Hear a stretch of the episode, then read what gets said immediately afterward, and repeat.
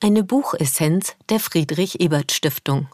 Links ist nicht woke von Susan Neyman, erschienen 2023 im Hansa Verlag Berlin. Kurz gefasst und eingeordnet von Paula Schwers. Buchessenz. Kernaussagen.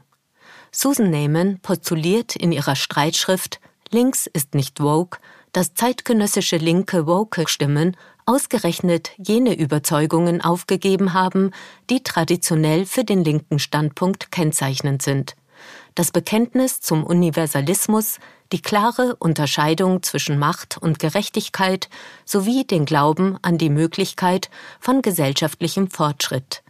Ihre Thesen untermauert Neyman, indem sie die philosophischen Konzepte und Denkerinnen untersucht, auf die sich die Woke-Bewegung bezieht.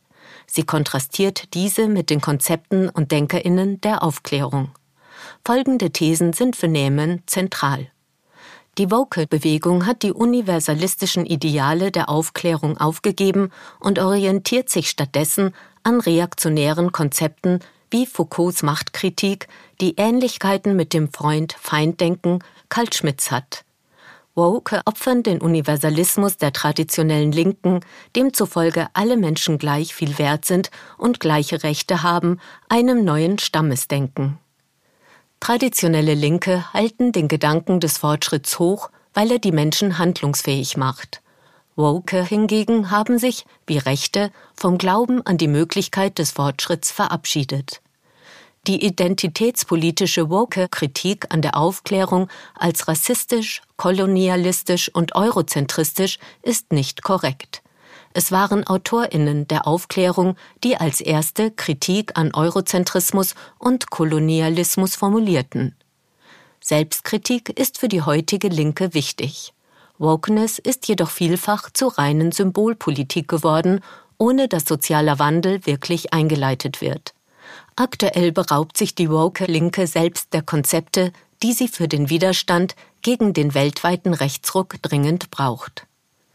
Einordnung aus Sicht der sozialen Demokratie. Identitätspolitik ist ein Reizthema. Wokeness und Cancel Culture sind Kampfbegriffe der neuen Rechten geworden, aber auch innerhalb der politischen Linken sorgen sie für Grabenkämpfe. Gegenüber der sozialen Demokratie wird immer wieder der Vorwurf laut, sie sei in wichtigen Ländern, allen voran in den USA, Großbritannien und Deutschland, in die politische Defensive geraten. Anstatt sich ihrem Kernthema der sozialen Gerechtigkeit zu widmen, habe sie sich zu sehr der Identitätspolitik zugewendet. Neyman beschäftigt sich vor dem Hintergrund der erstarkenden rechten Parteien mit genau diesen Problemfeldern. Ihr Buch ist deshalb ein interessanter, wenn auch streitbarer Debattenbeitrag. Buchautorin Susan Neyman wurde 1955 in Atlanta, Georgia geboren.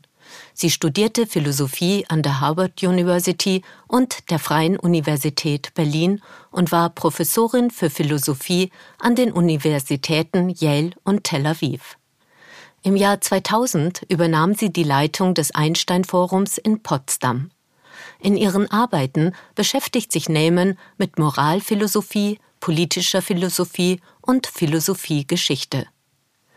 Buchinhalt Neyman versucht in ihrem Buch eine klare Definition dessen zu liefern, was den linken Standpunkt im Kern ausmacht. Besonders wichtig ist ihr hierbei die Abgrenzung gegenüber dem unscharfen Begriff woke, der in gesellschaftlichen Debatten regelmäßig mit dem Begriff links gleichgesetzt wird. In drei Kapiteln analysiert Neyman die Unterschiede zwischen den philosophischen Konzepten und Denkerinnen der woken Bewegung und der Aufklärung.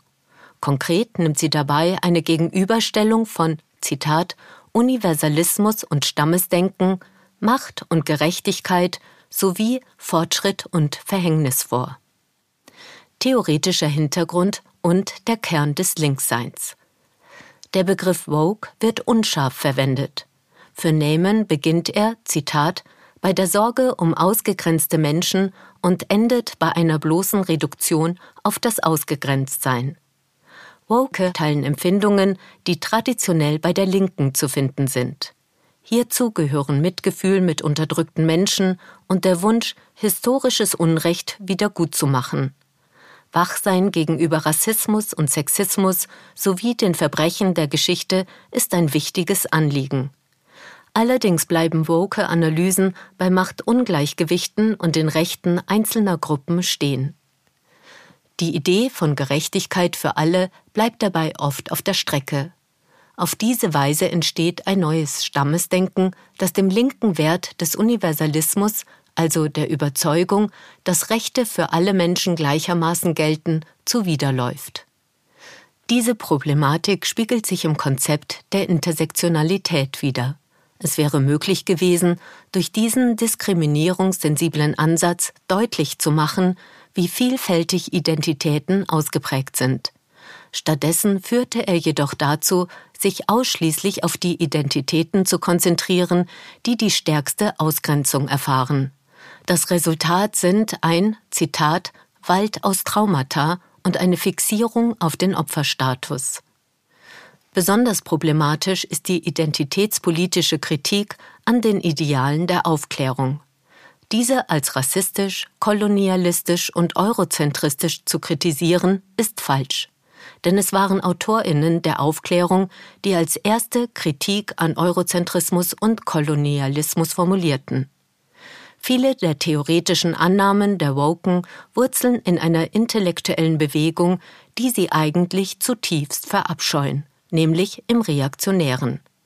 Foucault als Zitat Pate der Woken Linken weist eine theoretische Verwandtschaft zum Nazi-Juristen Karl Schmidt auf. Foucaults Botschaft ist reaktionär, weil er den Universalismus der Aufklärung ablehnt und hierdurch entscheidend zum Stammesdenken beiträgt. Für ihn gibt es keinen gesellschaftlichen Fortschritt, sondern nur Verfeinerungen von Machtstrukturen. Dies führt heute dazu, dass Woke nicht mehr für realen Fortschritt streiten wollen.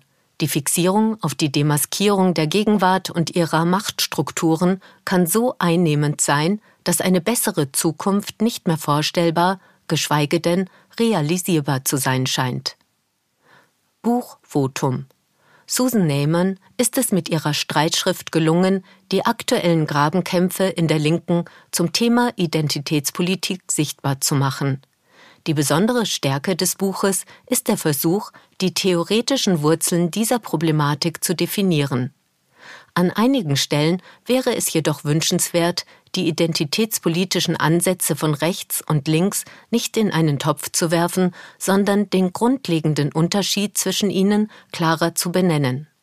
Während identitätspolitische Ansätze von rechts den jeweiligen Hegemon stärken, haben linke Ansätze die Stärkung gesellschaftlicher Teilhabe von benachteiligten Gruppen zum Ziel.